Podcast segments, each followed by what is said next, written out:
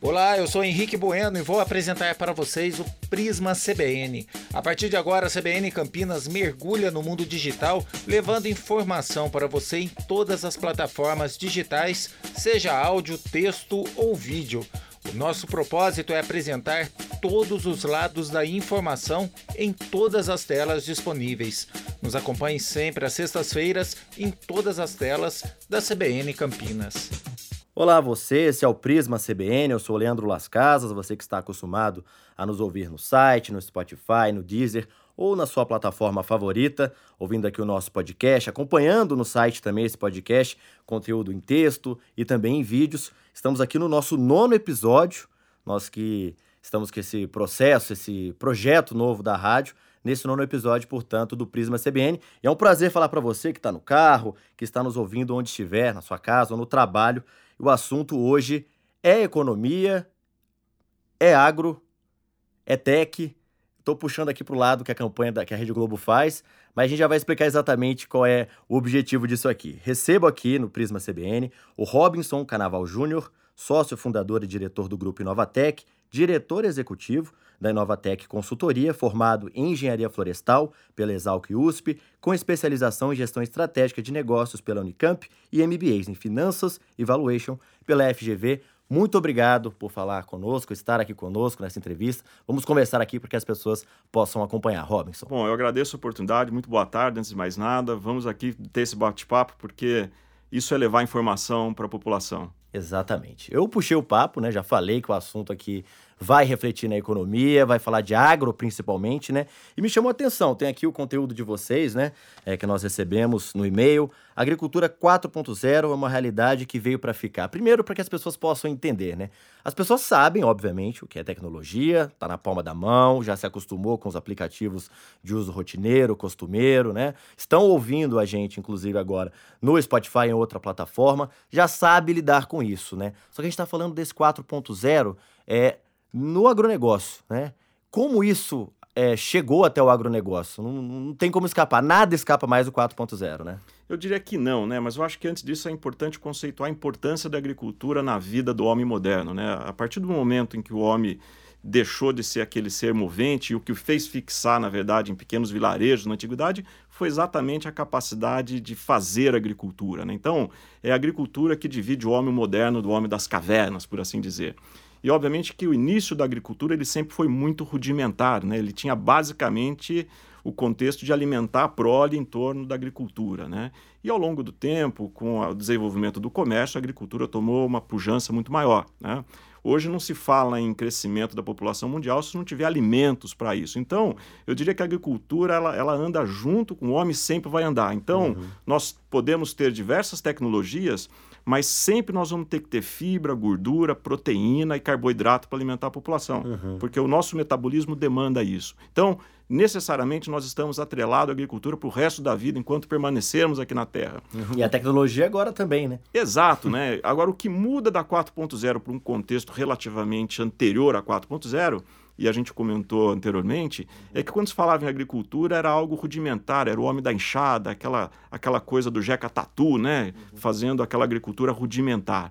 E não era muito comum, aliás, era muito comum a gente dizer o seguinte: olha, ou você estuda ou você vai trabalhar na roça. Né? Uhum. Né? Como se roça fosse sinônimo de pessoas que não tivessem conhecimento algum ou não fosse necessário o ensino. Uhum. Sendo que já né, em alguns contextos a pessoa até tinha mais conhecimento do que muita gente da cidade, até por conhecer né, o tratamento do solo, do, do desenvolvimento do alimento. Né? Mas um conhecimento ligado à claro. natureza. Né? Exato. Agora, o que nós estamos falando na 4.0 é que todo esse conhecimento ligado à natureza, de certa forma, ele vai ser traduzido na digitalização e essa digitalização vai permitir uma evolução daquilo que nós conhecemos hoje. Nós já temos muitas ilhas de excelência na 4.0, mas o que precisa para que esse negócio se desenvolva de uma maneira mais consistente são alguns elos dessa cadeia, e uma delas é a conectividade. Né? Uhum. Outro elo importante são o que, o que, as pessoas chamam de IoT, ou seja, como é que eu meço o que está acontecendo no campo, aquilo que era de conhecimento do agricultor ou das pessoas que trabalhavam ali na agricultura.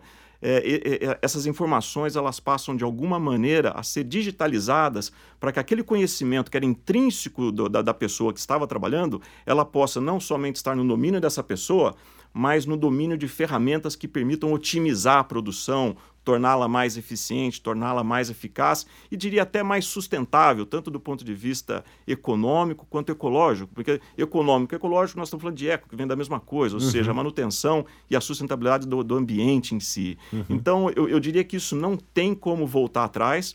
A gente teve algumas ondas de química, de biotecnologia que foram muito custosas, né, do ponto uhum. de vista de uhum. investimento, mas essa agricultura 4.0 ela é relativamente menos custosa do que outras ondas de, de, de ruptura tecnológica que a gente teve num passado recente na agricultura. Então, eu acho que uma coisa que eu posso afirmar, porque é, embora eu não tenha bola de cristal e eu creio que ninguém tenha, é muito difícil fazer previsão do futuro, né? Mas essa eu me sinto muito à vontade de fazê-la, uhum. porque eu não vejo nenhum retrocesso nesse sentido. Uhum. Né? Então, se eu partir da, da, da, premissa que a população vai aumentar próximo de 9,8 ou 10 bilhões até 2050, mais alimento vai ter que ser produzido e quem fez terra não está fazendo mais, é o que existe disponível, então só tem um caminho para a agricultura, que é se tornar cada vez mais eficiente, preservando ou conservando o meio ambiente. Então, dado que esse mercado ele nunca vai deixar de existir, porque a permanência dos seres humanos depende, depende da alimentação, disso, né, claro. de uma maneira ou de outra, então o único caminho que nos resta é ser mais eficiente, mais eficaz, e a agricultura 4.0 vai cumprir esse papel é, no que tange à produção mundial e especial no Brasil, que é um país muito relevante no agronegócio e vai se tornar cada vez mais relevante pelo fato de que nós temos terras agricultáveis que ainda podem ser convertidas para a produção de alimento, coisa que a gente não vê em muitos outros continentes. É, sem dúvida. É uma coisa que me vem à cabeça, acho que as pessoas também podem estar se perguntando isso, né? Podem estar se perguntando isso a respeito de algum exemplo que você possa dar, por exemplo, no que mudaria, né? Um agricultor acostumado a trabalhar daquela mesma forma, a gente, eu vi aqui, inclusive, no texto que eu tive acesso aqui antes da, da dessa nossa conversa aqui no, no, no Prisma, é, falando da pessoa que faz o controle ali no caderninho, na tabela, aquela coisa tabelada, ou então, como a gente disse agora há pouco também, nessa questão do próprio conhecimento dele ali na Terra, lidando diretamente. Com o 4.0, o que poderia mudar? Essa pessoa que, é, claro, a gente ainda vai falar disso, né? Passando por todas essas etapas de adaptação, de adaptações, é, o que vai mudar para a pessoa? O que no dia a dia dela poderia mudar com a chegada dessa tecnologia de vez? Bom, primeiro do ponto de vista da produção, você falou do caderninho, né? Na uhum. verdade foi eu quem falei, uhum. mas é que a, a, do ponto de vista do campo, nós temos, como eu já disse, ilhas de excelência no que diz respeito ao uso da tecnologia, mas uma boa parte da originação dos grãos ou da proteína ainda guarda muito do conhecimento tácito de quem está ali operando a produção e a maneira como ele registra o conhecimento. Então, muito desse conhecimento está na cabeça dessa pessoa. E, e quando a gente fala de anotar no caderninho, ou no máximo uma planilha eletrônica, é, é, é, como se isso se tornasse, na verdade, um arquivo morto. Né? Uhum. Ou seja, eu tenho informações que ficam ali armazenadas e que nem sempre eu consigo usá-las para me ajudar no processo de produção. Então, é, eu estou até chamando de arquivo morto porque a gente, na nossa cultura, a gente foi acostumado a reter papéis exatamente, por, às vezes, por a questão do físico, tem que reter por cinco anos, né? É. Então, a parte dessas informações, elas ficam no, literalmente no arquivo morto. O que, que muda com a agricultura 4.0? Primeiro é que eu deixo de armazená-la de uma forma meramente analógica, que é o caderninho, Sim. e passo, na verdade, a ter informações acumuladas de maneira estruturada porque é, é, essa é uma fundamentação muito importante. O dado ele só se transforma em informação se ele for trabalhado. Uhum. E essa informação, num contexto, gera conhecimento para gerar tomada de decisão. Então, eu, eu, fazendo uma analogia, o que, eu, o que eu tenho hoje em grande parte da agricultura brasileira, por uma série de razões, é como se eu estivesse olhando do retrovisor, ou seja, eu olho para trás. O que a agricultura 4.0 vai permitir é que esses dados acumulados no passado vão nos permitir olhar para frente. É, é, uma coisa mais preditiva. Então, se eu tenho um conhecimento prévio de uma anomalia climática, o que, que eu devo fazer em termos de intervenção para não ser pego de surpresa? vou adiantar a minha semeadura? Vou postergá-la? É, quais ações estão no meu domínio para que eu possa antecipar é, decisões e com isso não ser pego de calças curtas. Né? Uhum. Ter acesso a outros dados, imagino também, né? Dados Sim, meteorológicos. Dados meteorológicos, exatamente, porque a meteorologia não é só chover ou deixar de chover. Claro. Isso implica no maior ou menor probabilidade de ataque de insetos e pragas, né? Uhum. Como a gente frequentemente vê na televisão. A gente tem um exemplo recente aqui no estado de São Paulo daquela seca, né? Da, de 2014 e tudo mais. É, é, são coisas que, que poderiam ser evitadas ou pelo menos né, minimizados ali. Os, os... Minimizados, Sim. né? E, e eu eu acho que é importante dizer que não é só produzir, né? Na verdade, isso é uma atividade econômica. Então, a produção é parte dela. Então, quando, quando é sabido que vai ter uma anormalidade climática e isso pode gerar ou uma produção a maior ou uma produção a menor do esperado, o que, que eu vou fazer em termos de comercialização? Que ações eu devo tomar? Vou vender agora ou vou armazenar? Então, é, é, essa tomada de decisão, ela não deve ser entendida como somente o aspecto produtivo, mas sim do, do negócio. Né? Uhum. Quando que eu posso obter o melhor preço, dado a quantidade de, de, de alimentos produzidos, um determinado tipo, versus o consumo? Como é que está a questão de preço? Porque isso vai influenciar a rentabilidade do negócio. Então, a, a, o aspecto de originação é, é, um elo da cadeia, mas existem muitos outros que integrados fazem parte da agricultura 4.0. Uhum. Entendido. E a gente estava falando do, desse processo de adaptação, né? A gente estava falando aqui fora do ar, inclusive na nossa conversa aqui, a respeito dos buracos, né, que a gente tem aí da cobertura, por exemplo, para falar uma coisa básica, né, uhum. é do 3G, né? Eu tenho um número aqui trazido inclusive por você, né? Apenas duas a cada dez propriedades são cobertas por redes 3G ou superior, né? Uhum. 4G, por exemplo, no Brasil, né? É um problema a ser enfrentado aí, um problema prático e que a gente está acostumado a ver, né? Numa viagem você costuma encontrar uma situação dessa, por exemplo. Pois é, isso a gente está falando de grandes centros, né? É. Mas quando a gente vai para o campo, que é distante das cidades, essa cobertura é pequena. E, e, e um, dos fatos, um dos fatores relevantes para 4.0 é exatamente a conectividade, porque é, na medida em que eu tenho uma máquina, que ela tem um sensor, que ela coleta informação, que ela armazena, como é que eu faço que essa informação chegue a um centro para que ela fique estruturada e possa me gerar decisão, às vezes até em tempo real? Então, de fato, ela é um gargalo. Né? Mas, por outro lado, a gente entende que o Brasil, é, dentro em breve, deve entrar no 5G. Uhum. E espera-se que um 5G, todas as coisas da internet, os sensores, né, o IoT, eles possam, na verdade, cobrir parte desse gap. Agora, a gente sabe que um dos problemas graves do Brasil é exatamente a infraestrutura. Né? Então, eu até tive uma informação no jornal que esse, esse marco para tratar do 5G foi postergado mais uma vez.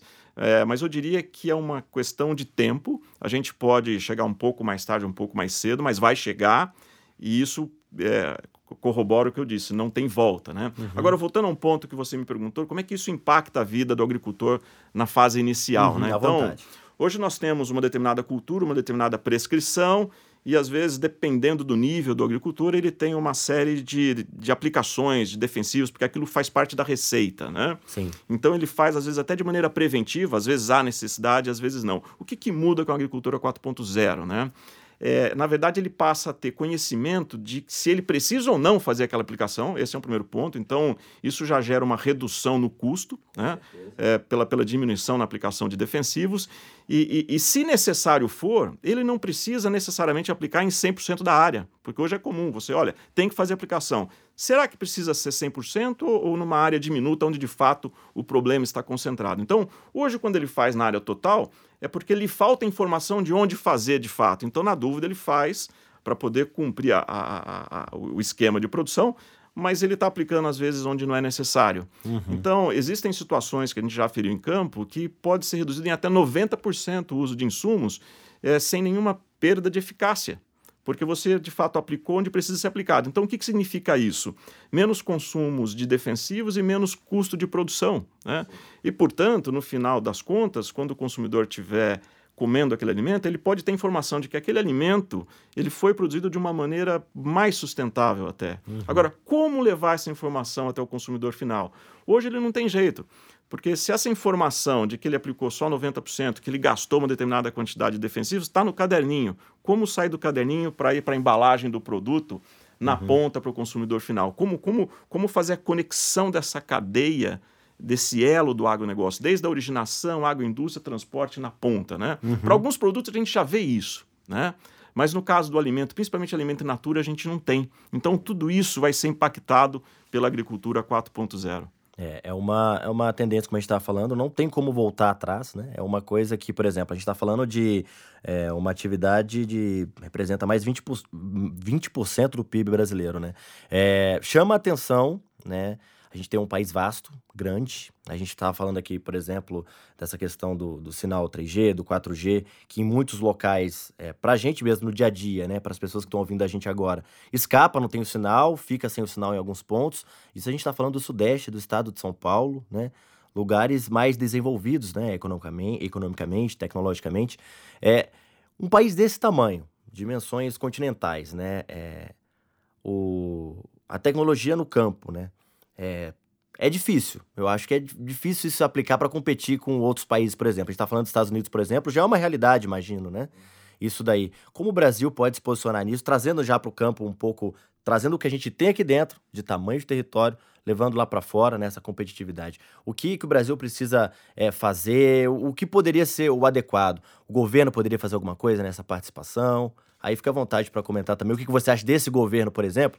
A gente tem a, a, a ministra Tereza Cristina, Agricultura, Pecuária e Abastecimento, ela que já falou que é a favor da tecnologia para o pequeno agricultor, produtor. O que, que você imagina que o Brasil pode fazer para se movimentar em relação a isso? É, é, esse é um aspecto interessante, né? Embora o Brasil seja muito competitivo da porteira para dentro, da porteira para fora, parte da nossa competitividade é erodida, né? Então, quando comparado à infraestrutura dos Estados Unidos com o Brasil, é uma comparação até injusta, que é o que é o, é o país de maior PIB do mundo.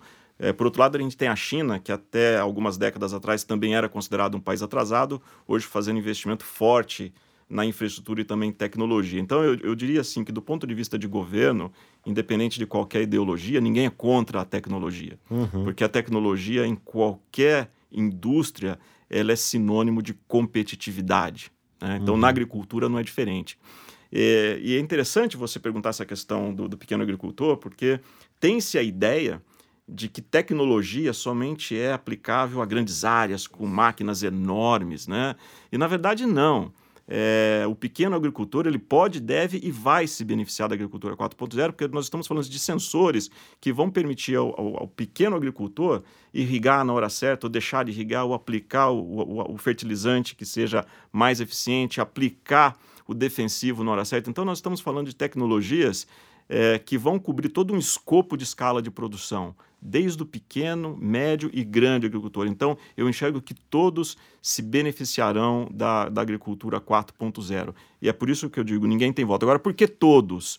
Porque o consumidor na ponta tá, está cada vez mais exigente no que diz respeito ao que ele consome. Ele quer saber se aquilo é sustentável. Então, como levar essa informação se tiver um gap entre a originação e a agroindústria? Sim. Então, o, o, o, consumidor final fala, eu quero um produto que seja orgânico, supondo que o orgânico seja o desejo desse consumidor específico. Como atestar de que nesse meio não houve uma fraude e eu estou colocando um produto que de fato não foi orgânico uhum. e você está consumindo como tal? Então, como é que eu asseguro esse controle ao longo da cadeia? Uhum. Né? Então, a, a, as conexões, as amarrações serão importantes no sentido de conferir uma confiabilidade de que quando você decide por comprar determinado produto de origem é, animal ou vegetal, você de fato esteja comprando aquilo que você tem identificado com as características de produção, quando foi produzido, de que maneira foi produzido e se foi usado ou não algum tipo de defensivo. Então você vai assegurar isso ao, ao, ao consumidor final. Uhum. É, e, e, por que, que os agricultores não têm como fugir disso? Porque se ele não fizer isso e não for eficiente na produção, é, é, é, ele vai desaparecer, vão ficar somente os mais eficientes. Então, a gente está falando de um fenômeno muito natural na vida que se chama seleção natural. Uhum. Ou você se adapta ou você desaparece como empresário do agronegócio. Então, é, eu enxergo aí a lei da seleção natural atuando com, com, com bastante eficácia é, em dizer quem vai ou quem não vai permanecer no agronegócio. É por isso que eu digo que ela é disruptiva nesse sentido. Uhum. Porque hoje, dado a nossa eficiência produtiva, nós, nós somos assim é, bons nesse sentido quando Sim. comparado a outros países. É, mas isso às vezes nos, nos, dá uma ideia de que nós estamos muito bem. Uhum. É, mas na verdade não. nós temos ainda muita ineficiência e, e, parte dessa ineficiência pode ser diminuída com o uso de tecnologia 4.0. Ou seja, se hoje nós já somos competitivos no mundo, significa que nós podemos ser muito mais. Uhum. Porque tem, tem, tem muito dreno ainda nessa cadeia de produção que dá para ser tapado, dá para ser otimizado com o uso de tecnologias. Agora, tão importante quanto a tecnologia 4.0 em si são os modelos de gestão das pessoas, porque não adianta eu ter informação se eu não tomar decisão sim, sobre sim. ela, né? E, e, quando a gente fala da agricultura 4.0, dado que isso está florescendo nesse momento, uhum. às vezes é comum diversas tecnologias que a pessoa fica assim, puxa, que bacana, né? Esse drone, que bacana essa imagem de satélite. Agora, Se no final das contas toda essa informação não gerar decisão e não gerar nota fiscal, não vale de nada. É. Ela só serve para ficar pendurada na parede ou na tela do computador. Vira um brinquedo, mostrar. né? um é, acessório. Vira um acessório. Pô, olha que bonitinho esse controle, olha, é. eu controlo isso e aquilo. Às vezes a gente lida com situações dessa no campo e eu pergunto, tá, e o que, que você faz com toda essa informação que você tem? Qual o valor gerado a partir delas? Então, uhum. não adianta somente ter o aplicativo, uh, o, o sensor conectado, se a cabeça do empresário rural não tiver conectado no seguinte sentido, tá, eu meço isso, tiro o conhecimento e o que, que eu decido em cima disso? Então, é, é, importante destacar que, embora a tecnologia esteja florescendo e cada vez mais atuante e disponível, é, tem que mudar a cabeça do empresário. Uhum. Porque senão vai ser só um negócio de prateleira que não gera valor. Então, é, não é para atualizar seu equipamento, né? Tem exatamente. atualizar as pessoas também. Exato. Então é, é, há, há, que ter a necessidade de uma mudança na perspectiva de gestão do negócio em si. E tecnologia 4.0 vai auxiliar nisso também. Uhum. É, eu falei aqui da. Citei agora há pouco, né, na pergunta anterior, é, citei a ministra da Agricultura, Pecuária e Abastecimento, a Tereza Cristina, ela do governo Bolsonaro. É, muita polêmica, né? Claro, Sim. em todo governo a gente tem.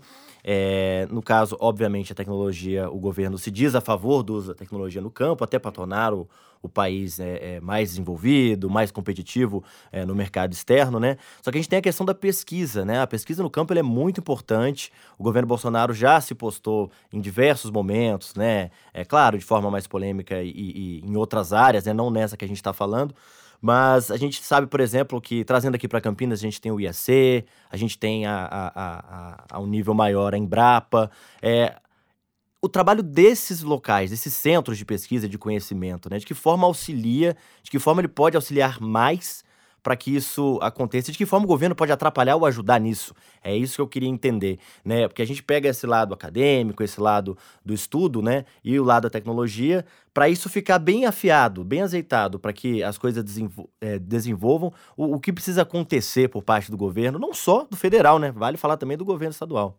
É, o, o governo tem e sempre terá um papel relevante no que diz respeito ao agronegócio, né? Então, eu diria se que o Brasil é o que é hoje em termos de tecnologia e competitividade, em grande parte de decisões tomadas num passado relativamente distantes. Né? Uma delas foi a formação da Embrapa. Né? Uh, cabe lembrar que boa parte da ciência de produção de alimentos ela foi desenvolvida para países de clima temperado. Uhum. A agricultura tropical ela não tinha uma tecnologia é, própria desenvolvida. Então a gente importava métodos e conceitos da agricultura temperada e tentava fazer aqui no solo é, tropical, clima tropical, a mesma coisa. E a criação da Embrapa, na verdade, permitiu romper com esse ciclo e adaptar aquilo que de fato é mais adequado para a nossa natureza, o nosso clima de produção. Então, nesse sentido, o, o, o governo, independentemente de ter sido criado no, no, no período militar, foi fundamental na competitividade do Brasil. A gente não pode esquecer que o Brasil importava alimentos. Uhum. Num dado momento, o Brasil importou celulose. Hoje nós somos grandes exportadores de celulose, que é, que é um dos itens da cadeia do agronegócio. Hoje nós somos grandes exportadores uhum. de alimentos. Sim. Então, na verdade, o, o que aconteceu é que o governo e as universidades tiveram um papel preponderante no desenvolvimento do que a gente conhece hoje dessa agricultura competitiva que nós temos. Mas, repito, somos competitivos, mas temos muito a avançar nesse sentido. Uhum. Então, o, o governo ele é, ele é, fundamental. Quando eu destaco 4.0 e falo que um dos elementos fundamentais é a conectividade, o governo pode ajudar muito. Né?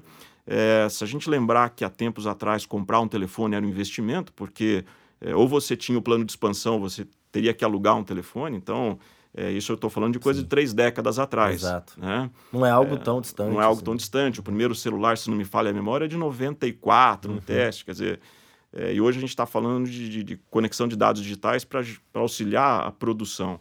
Então, nesse sentido, quanto mais nós avançarmos nos marcos regulatórios e no fomento à infraestrutura de conectividade e transmissão de dados, isso vai auxiliar não só a economia, mas matricialmente em toda a economia. Né?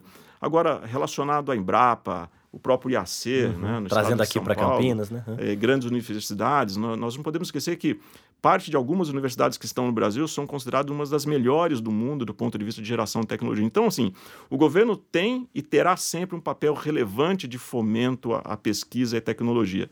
O que a gente vem percebendo é que, do, do ponto de vista do governo atual, a infraestrutura tem sido muito elogiada, eh, pelo que vem sendo feita na parte de infraestrutura. Na agricultura, eu também vejo o papel muito relevante da ministra, principalmente no que diz respeito à regularização de alguns defensivos. Né? É, esse tema é polêmico, porque eu entendo é, que. Seria opiniões... o próximo tema que abordaria. Se quiser é, já começar a falar, fica à vontade. É, porque, na verdade, uh, o uso de defensivos ele não se dá por uma questão de paixão pelo defensivo. Né? Uhum. É porque, se nós imaginarmos o médico, o médico, quando encontra uma pessoa doente, ele tenta de todas as maneiras salvar essa pessoa. Então, se for preciso usar antibiótico, anti-inflamatório, assim vai fazê-lo. E na agricultura não é diferente. Se você tem uma praga, é, uma determinada doença, é, você vai usar os defensivos para a mesma finalidade. Então, assim como nós não tomamos antibióticos porque gostamos, na agricultura é a mesma coisa. Né? Então, se busca fazer na medida da necessidade. Agora, é, como eu comentei anteriormente, essa necessidade ela pode ser melhor é, trabalhada para um uso menor. Né? Uhum. É, e quando a gente olha na, na, na, saúde de nós, seres humanos, a tecnologia vai nesse mesmo sentido, né? Uhum. De você ter remédios específicos de acordo com o seu DNA, que, tudo caminha nesse sentido. Claro, claro, é o diagnóstico, né? O, o diagnóstico, diagnóstico ele vai então... sendo melhorado, os equipamentos Perfeito. vão avançando, auxiliando nesse diagnóstico. É, é, isso que o 4.0 ele trabalha. Não significa que mais defensivos agrícolas, a, a, a, apesar dessa participação maior do governo nessa é, regulamentação, é, não significa que mais defensivos agrícolas, mais é, agrotóxicos serão usados, depende né, do, do termo usado pela pessoa, o assunto é polêmico, como a gente disse. É, na verdade, é uma otimização de tudo, inclusive do uso desses defensivos. É exatamente isso, é uma otimização de tudo. Na medida em que eu sei o que fazer, quanto fazer, em qual, em qual dimensão fazer, isso me permite ser mais eficiente. Né? Agora, você tocou num tema que eu, eu, sempre trago à luz nas conversas que eu tenho, que é defensivo e agrotóxico. Exato, né? é interessantíssimo. É, é, na verdade, eu, eu chamo de defensivo, porque, uhum. na verdade, ele está defendendo o negócio do agricultor. Uhum. É, quando a gente pega o conceito de toxicidade, não é a presença ou a ausência de um determinado composto, elemento que diz que ele é tóxico ou não. Do ponto de vista de definição, tóxico é muito mais relativo à concentração do que à presença e ausência. Uhum. Então eu prefiro chamar de defensivo porque o agrotóxico traz para mim uma conotação negativa. Uhum. Né? Eu não consigo enxergar, porque tóxico, por definição, é algo que faz mal porque está acima do determinado limite. Uhum. Agora, quando nós olhamos dentro da boa produção, você vai usar defensivos, vai aplicar na concentração correta, vai ter o tempo de carência correto. Então, quando esse produto estiver liberado para consumo, ele está bom para consumo. Significa que ele não é tóxico. Uhum. Né? Óbvio que às vezes a gente lida com algumas circunstâncias em que fala, olha, puxa, determinado alimento estava com uma concentração Exato. acima do permitido. Então, nesse caso, ele é tóxico. Uhum. Mas a gente não pode generalizar uhum. sob, sob a pena de entender que todo insumo ou todo defensivo ele é um agrotóxico. Na verdade, não o é. Uhum. Depende muito do uso que é feito. Então, eu diria que, fazendo uma analogia muito simples, né? É, o, o, defensivo é uma ferramenta uhum. para a produção. Assim como uma faca também é uma ferramenta para o açougueiro. Então, uhum. se ele uhum. usar essa faca de maneira adequada, ele vai ter os seus cortes de carne, mas ele pode usar essa mesma faca para matar uma outra pessoa. Uhum. Então, não é o fato de existir ou não, mais ou menos, é, defensivo liberado, é o uso. Né? Uhum. Então, se nós é que muito se discute essa questão da liberação, uma, digamos assim, em maior quantidade por parte do governo Bolsonaro. Essa é a questão que tomou grande parte da discussão né, nas redes sociais, uhum. na imprensa de modo geral, né, nas discussões a respeito da participação do governo nessa área. Por isso que existe tanta polêmica, né? É. Porque antes não se liberava, a partir do governo Bolsonaro começou a se liberar. Uhum. Acho que essa é a discussão que acontece, né?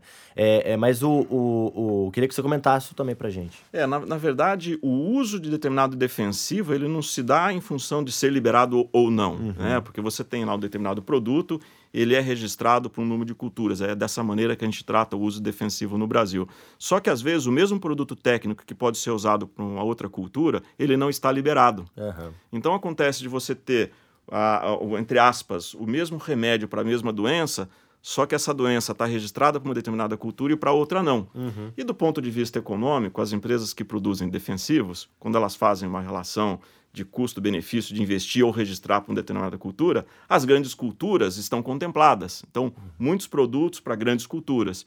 E às vezes há culturas que têm uma área muito diminuta, onde não há interesse da indústria em registrá-lo, uhum. por uma questão de quanto custa registrar versus a quantidade de vendas. Então, o agricultor ele fica numa situação em que ele sabe que tecnicamente ele deveria usar um determinado produto, mas eh, ao mesmo tempo ele não consegue é, contemplar a lei.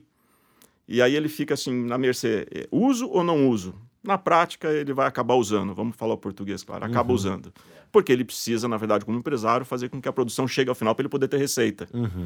Então, às vezes acontece muito dessa questão é, no que diz respeito à liberação. Agora, não é a liberação que vai permitir mais ou menos, porque, vamos lembrar, é, defensivo nunca é um item barato na planilha de composição de custo e ele não vai usar isso de maneira a onerar o seu custo se não for necessário. Uhum. Vamos lembrar que essa pessoa, o agricultor, ele tenta produzir o máximo possível com menos de gasto possível. Então não existe consumo de luxo no que diz respeito a defensivos. Uhum. Entendido. É nesse ponto, né? É, já encerrando aqui a nossa conversa, nosso bate-papo, poderia ficar aqui um tempão falando, uhum. tem assunto para isso, né?